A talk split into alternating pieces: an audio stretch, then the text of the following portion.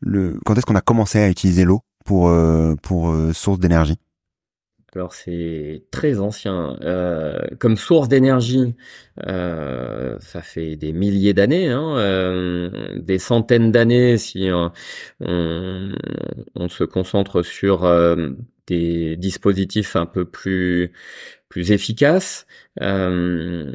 et plus proches de nous encore. la grande bascule, c'est lorsque cette force motrice de l'eau a été euh, valorisé sous la forme électrique, puisque euh,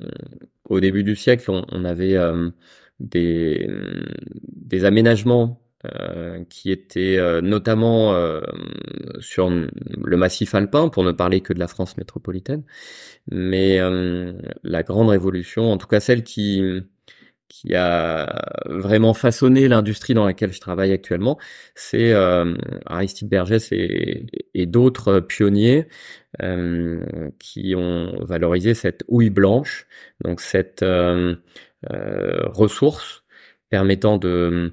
de faire de l'électricité euh, grâce à un dénivelé et du débit. Puisque euh, pour donner juste la base, je vais pas rentrer dans des équations compliquées, mais euh, ce qui te donne euh, la puissance que tu peux développer euh, dans ton usine hydroélectrique, c'est la dénivellation dont tu disposes et le débit puisqu'on comprend bien que plus la chute est importante, plus l'énergie va être grande. Et pareil pour le débit, si j'ai un mètre cube par seconde, c'est-à-dire 1000 litres d'eau